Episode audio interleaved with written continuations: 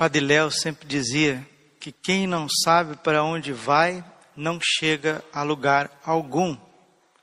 E para onde que nós estamos indo? Meus irmãos, nós estamos indo para o céu. Se nós não ajustamos o foco do nosso ser cristão, por que, que nós estamos aqui nesta terra? Se a gente não alinha a nossa vida com a eternidade, não tem motivo de nós estarmos nesse mundo. Agora, o que está acontecendo com cada um de nós? Antes de Deus se doar a nós, antes de Deus se unir a nós, como a gente faz com o café com leite, né? Você pega o café, você pega o leite, mistura, aí aquilo ali que eram duas substâncias diferentes, aquilo é uma substância só. Não tem jeito mais de separar o café do leite. Acabou, está misturadinho. Né? Então, Deus ele quer se unir a nós. Né? É como se Deus fosse o oceano e você é um copo d'água. Deus quer te pegar e pegar esse copo d'água e derramar no oceano. De modo que você se torne divino, mas sem deixar de ser você. Né? Então, esta é a finalidade de Deus ter nos criado. Deus nos criou para nos glorificar. Padre, o que é glorificação?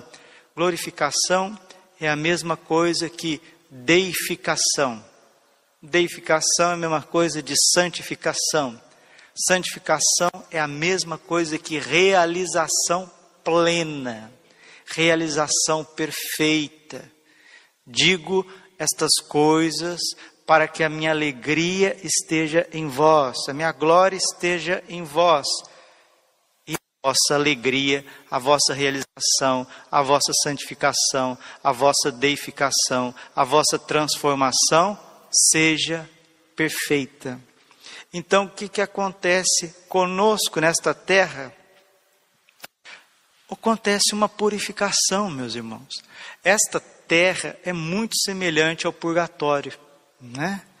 Purgatório também é um lugar de purificação, um lugar entre aspas, né? É um estado onde a alma se encontra totalmente passiva e ali ela está sendo purificada das manchas e das consequências das suas escolhas erradas. Escolhas erradas, atitudes erradas, palavras erradas, comportamentos errados. A palavra, é, o verbo errar, né? Eu erro, tu erras, ele erra, nós erramos. Pode traduzir errar é pecar, né? Palavra ramartia no Novo Testamento, ramartia significa errar, pecar. Quem peca está errando, errando as palavras, errando as atitudes, errando as escolhas, errando a administração do tempo, errando a forma de tratar as pessoas, errando a forma de tratar a si mesmo, errando a forma de se relacionar com Deus. Quem peca erra, e isso tem consequências, como se você estivesse fazendo uma prova. Se você vai errando, errando ali, né? É igual prova do Detran, né? Você tem lá 30 perguntas, não é assim? E a gente vai assinalando, né? Depois que assinalou, aí o pessoal lá do Detran fala: ó, dá uma lida, você pode ler mais uma vez, etc. Você pode voltar de novo, porque uma vez que você clicou uma vez, duas vezes ali, já era, não tem jeito de você corrigir mais. Agora já vai ser avaliado. É isso que acontece conosco. Se você vai lá e, e vê coisas indecentes na internet, aquilo fica manchado na tua alma por toda eternidade. Por toda eternidade. Se você vai e se deixa levar pela ira, pela impaciência, de modo que você começa a ter raiva de uma pessoa, aquilo vai ficar na tua alma manchado por toda eternidade. Né? Se você vai e come coisas que te fazem mal, além de fazer mal para o corpo, aquilo vai te levar um vício, uma tendência de comer coisas erradas, e aquele, aquela, aquele ato, aquela decisão de comer compulsivamente, aquele vício fica na tua alma por toda a eternidade. Por isso que Deus permite na nossa vida o sofrimento. O sofrimento vem para nos purificar. Né? Quando você pega uma barra de ferro, ferro maciço, aquilo você pode fazer um portão, pode fazer uma grade, você pode fazer janelas, mas aquele ferro está enferrujado, mas ele é bom, ele é maciço, mas ele está por fora enferrujado, carcomido, ele está ali tudo sujo. E o que, que o ferreiro faz? Ele precisa levar aquele ferro no fogo.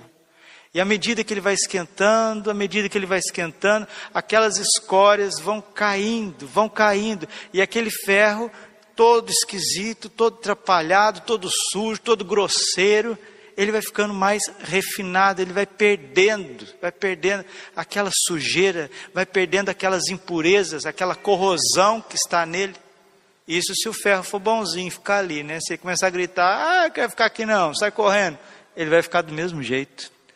Daqui um pouco, se o ferreiro continua com o ferro, ele vai ficar incandescente, vai ficar vermelhinho, vai perder até o jeito de ferro vai ficar vermelhinho. E se ficar mais tempo no fogo, vai ficar como lava, vai ficar, vai se liquefazer. É isso que Deus quer fazer conosco. Não só quer fazer, mas aqueles que já são batizados, aqueles que estão perseverando na fé, é isso que Deus está fazendo conosco. Ele está nos purificando.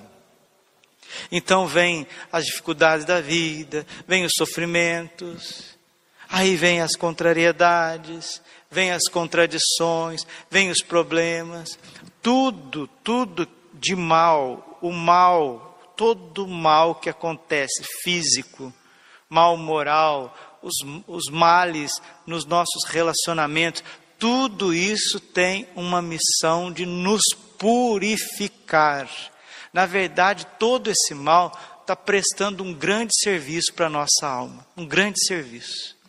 E quando uma pessoa é, vai para o hospital, ali ela está passando, passando mal, né? Hoje alguém me perguntava, padre, minha mãe sofreu, padeceu de câncer, padre, mas ela sofreu muito. E a pessoa perguntou assim com, com uma, uma singeleza de criança: essas coisas purificam a pessoa, padre? Eu falei: purifica e purifica muito, meu filho. O sofrimento ele é purificador. Deus não permitiria o sofrimento se o sofrimento não tivesse uma razão de ser. E se você tem dificuldade de compreender o teu sofrimento, o sofrimento das pessoas que estão ao teu lado, olha para a cruz de Jesus. Se o sofrimento fosse a palavra final, se o sofrimento fosse absoluto, o pai jamais permitiria que o seu filho passasse na cruz. Por que, que Jesus passou pela cruz? Porque ele precisa passar por você. A cruz de Cristo é a sua vida. Jesus precisa, ele foi para a cruz porque ele abraçou a tua vida. Ele abraçou o mal, o veneno que está em você e ele cravou lá na cruz. Então, queridos, nós, se nós realmente quisermos ter é, sucesso, êxito, né? Sucesso aqui é uma palavra muito moderna, mas só para a gente entender. Se a gente quiser ter êxito, se a gente quiser ter é, vitória, alegria no nosso ser cristão, a gente não pode fazer as coisas mecanicamente. Nós não podemos fazer é, a obra de Deus assim mecanicamente. Ah, mais uma missa, vamos lá na missa, que não sei o quê. Porque os sacramentos, eles são muito eficazes, é muita graça celebrar a Eucaristia, receber o corpo e sangue de Cristo, receber o perdão pleno dos nossos pecados no sacramento da confissão. Eu estou lendo a Filoteia né, de São Francisco de Sales, com um pouquinho mais de calma. São Francisco de Sales é doutor da igreja, um dos maiores mestres espirituais de todos os tempos, além de ser um dos maiores escritores da história. A obra de São Francisco de Sales não vale somente pelo teor espiritual, teológico, mas pela beleza da literatura. O Tratado do Amor de Deus é uma das maiores obras literárias de todos os tempos, todos os tempos. Então eu estou lendo ali São Francisco de Sales, Filoteia, que ele escreveu para os leigos. É uma linguagem simples, uma linguagem fácil, o livro é sistemático, é para a gente com, começar a ler ponto por ponto, capítulos curtos. E São Francisco de Sales já coloca direto na introdução. Não adianta esse negócio de ficar comungando a vida inteira, não adianta. Doutor da igreja. Você vai ver pessoas que comungam a vida inteira, você olha para a vida delas, não tem virtude, não tem virtude. A pessoa é impaciente, a pessoa é falsa, a pessoa é preguiçosa, a pessoa não tem reverência, não tem piedó, não é piedosa. E São Francisco de Sales é do século XVI, né? Porque carrapato gera carrapato no, no século XVI, entendeu? Miquim, não sei se lá na Suíça tem miquim, né? Aqui no Mato Grosso o povo fala miquim. Então, é, é, pernilongo era pernilongo no século XVI. O mal é mal em todos os tempos.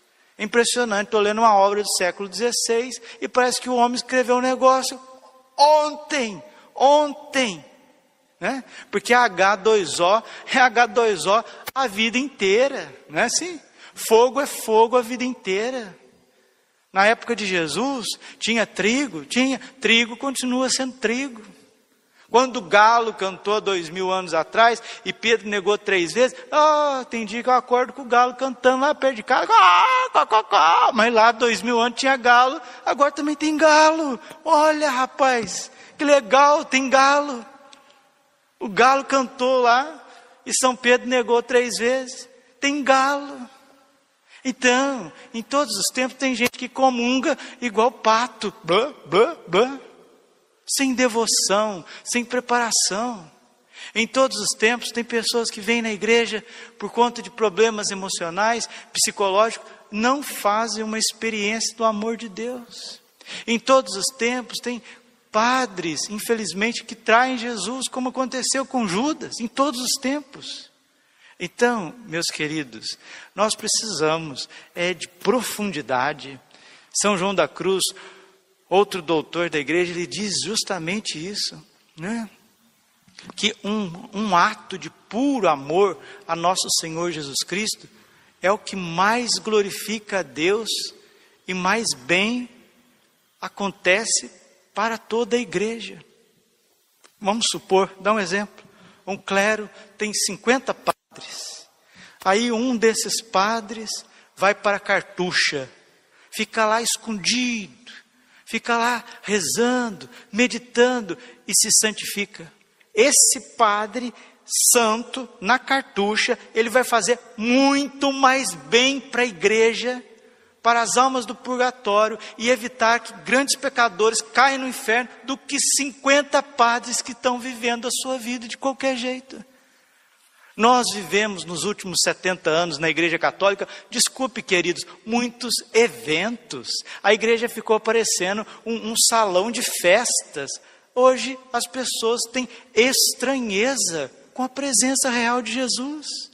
Coloca Jesus exposto, o tudo, né? Coloca o tudo do céu e da terra exposto em silêncio. As pessoas não sabem o que fazer, não sabem achegar-se a Cristo, não sabem conversar com Cristo.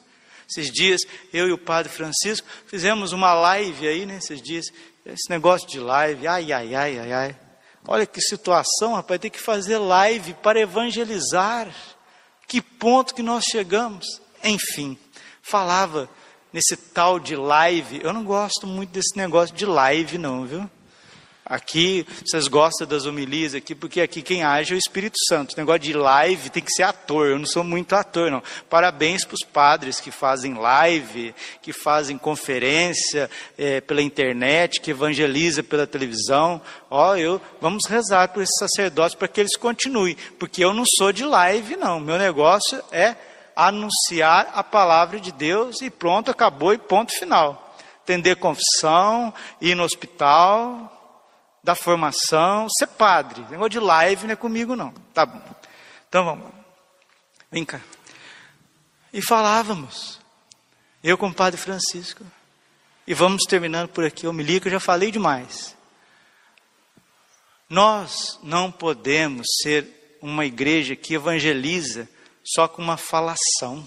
Com todo respeito, que a homilia seja muito boa, que seja pontual, que seja cheia de citações, que o padre tenha uma certa piedade, uma certa sabedoria. Mas, gente, isso não é isso que consiste a Igreja Católica.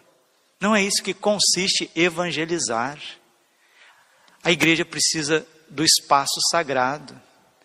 A beleza, a arte sacra, ela também fala conosco, ela precisa falar conosco. A beleza, os vitrais, os quadros, as imagens, o altar, o crucifixo, a limpeza da igreja, o aspecto da igreja, o átrio, o que é o átrio? O átrio é a frente da igreja, o jardim onde as pessoas chegam, a ordem, a beleza, a beleza de Deus. Veja que os judeus ficaram 47 anos para construir o templo. A beleza, a arte sacra, aí vem a música, né? A música que precisa ser rezada, a música que precisa ser entoada, a liturgia, os instrumentos, principalmente o órgão, aquele órgão antiguinho que faz aquele barulho de igreja, né? Todo mundo já assemelha o órgão à igreja, o canto coral. Hoje, por exemplo, nós estamos aqui em Cuiabá, um frio danado, né? Graças a Deus, janelas estão abertas, nem o ar-condicionado está ligado. Olha como que fica mais silencioso. Então a música tem que falar por si mesmo, né? As pessoas que servem têm que servir com amor. Então é, é toda uma é toda uma ordem, né? É toda uma engrenagem que precisa funcionar junto. A catequese, como que as crianças precisam ser bem catequizadas, não só com palavras, né? Aqui eu já falei uma vez, volto a dizer, para a gente poder colocar em prática a catequese bom pastor. Padre Elioso está lá lutando com a catequese bom pastor, espalhando no Brasil inteiro. Então a gente precisa é, dessas coisas eficazes, né? trabalhar com coisas eficazes. Porque a igreja, infelizmente, o Ocidente todinho, nesses últimos 70 anos, nós ficamos presos a eventos, ficamos presos a sentimentos, a emoções de palavras bonitas e de músicas bonitas e aquela catolicidade, aquilo que é orgânico, aquilo que começa desde o berço e vai crescendo em toda a igreja, a gente perdeu.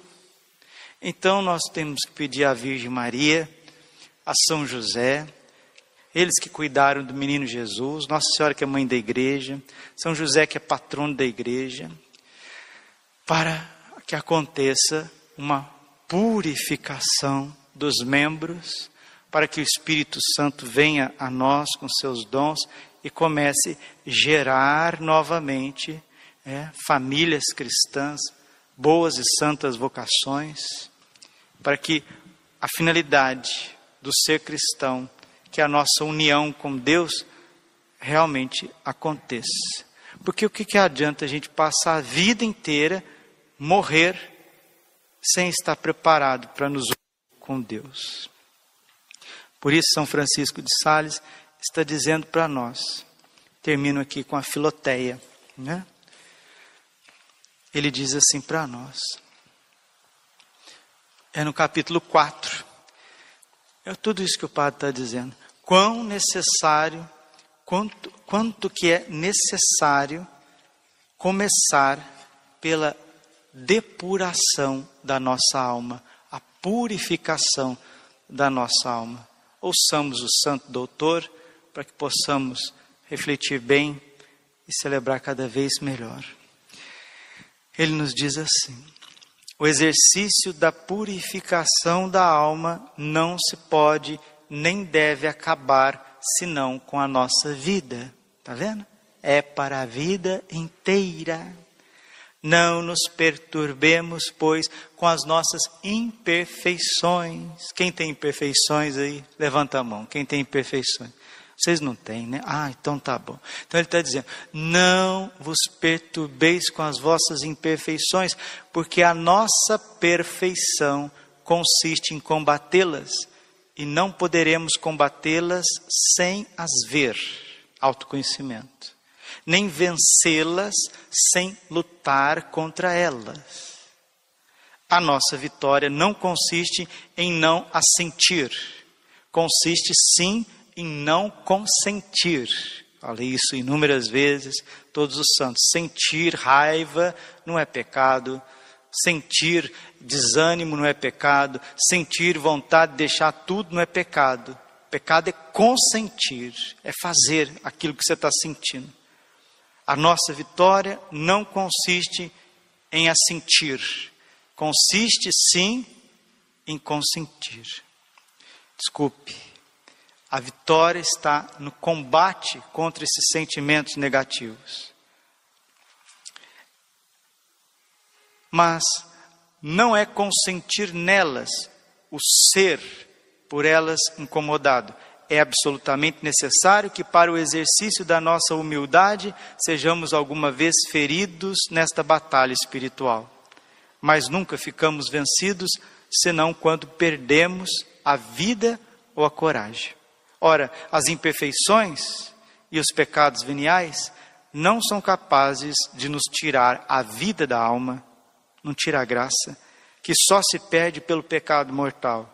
Basta, pois, que não nos façam perder a coragem. E aí ele reza: Livrai-me, Senhor, dizia o salmo, da covardia e do desespero.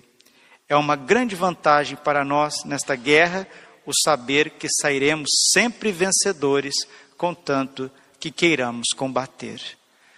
É para toda a vida a nossa purificação. Ele está dizendo: não desanime, não desanime com os teus sentimentos e imperfeições. Ao contrário, combata, combata, porque a vitória é certa. Glória ao Pai, ao Filho e Espírito Santo, como era no princípio, agora e sempre.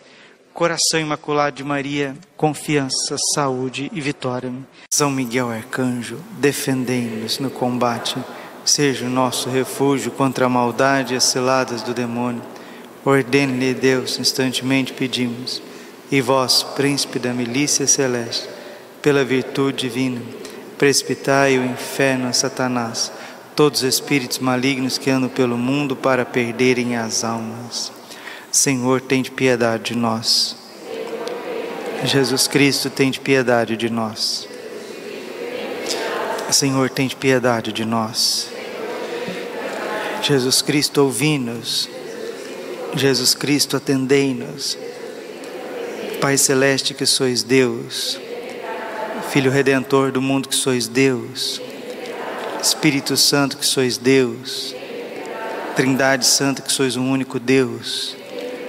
Santa Maria, Rainha dos Anjos, São Miguel, São Miguel cheio da graça de Deus, São Miguel perfeito adorador do Verbo divino, São Miguel coroado de honra e de glória, São Miguel poderosíssimo, príncipe dos exércitos do Senhor, São Miguel porta-estandarte da Santíssima Trindade, São Miguel guardião do paraíso, São Miguel guia e consolador do povo israelita, são Miguel, esplendor e fortaleza da igreja militante.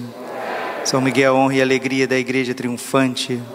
São Miguel, luz dos anjos. São Miguel, baluarte dos cristãos. São Miguel, força daqueles que combatem pelo estandarte da cruz. São Miguel, luz e confiança das almas no último momento da vida. São Miguel, confiança dos, dos moribundos. São Miguel, socorro muito certo. São Miguel, nosso auxílio em todas as adversidades. São Miguel, arauto da sentença eterna. São Miguel, consolador das almas que estão no purgatório. São Miguel, a quem o Senhor incumbiu de receber as almas que estão no purgatório.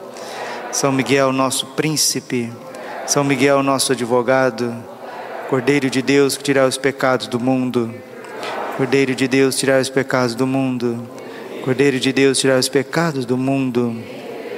Rogai por nós, glorioso São Miguel, príncipe da Igreja de Jesus Cristo. Senhor Jesus, santificai-nos por uma bênção sempre nova e concedei-nos por intercessão de São Miguel essa sabedoria que nos ensina a juntar riquezas no céu e a trocar os bens do tempo presente pelos da vida eterna. Vós que viveis e reinais por todos os séculos dos séculos. Nos consagramos a Ti, São Miguel, a nossa vida, o nosso coração, nossa família, nossa paróquia, nossa capela. Ó Príncipe nobilíssimo dos anjos, valoroso guerreiro do Altíssimo, zeloso defensor da glória do Senhor terror dos espíritos rebeldes, amor e delícia de todos os anjos justos, meu diletíssimo arcanjo São Miguel, desejando eu fazer parte do número dos vossos devotos e servos, a vós hoje me consagro, me dou e ofereço, ponho a mim próprio, a minha família e tudo que me pertence debaixo da vossa poderosíssima proteção. É pequena a oferta do meu serviço, sendo como sou um miserável pecador mas vós engrandecereis o afeto meu coração. Recordai-vos que de hoje em diante estou debaixo do vosso sustento, e deveis assistir-me em toda a minha vida e obter-me o perdão dos meus muitos e graves pecados, a graça de amar de todo o coração o meu querido Salvador Jesus Cristo, a minha Mãe Maria Santíssima. Obtei-me aqueles auxílios que me são necessários para conquistar a coroa da vida eterna. Amém a Nossa Senhora Rainha dos Anjos, Augusta Rainha dos Céus, soberana Mestra dos Anjos, vós que desde o princípio recebeste de Deus o poder e a missão de esmagar a cabeça de Satanás, nós vô-lo pedimos humildemente. Enviai as vossas legiões celestes, que sobre vossa ordem e vosso poder elas persigam os demônios, combatendo-os por toda a parte, reprimindo-lhes a insolência e lançando-os no abismo quem como Deus, ó Mãe de bondade e ternura, vós sereis sempre o nosso amor e a nossa esperança. Ó Mãe divina, enviai os santos anjos para nos defenderem e repelir para longe de nós o cruel inimigo. Santos anjos e arcanjos, defendei-nos e guardai-nos. Santo anjo do Senhor. A piedade divina sempre me rege, me guarda, me governa, me ilumina. Nossa Senhora, Rainha dos Anjos,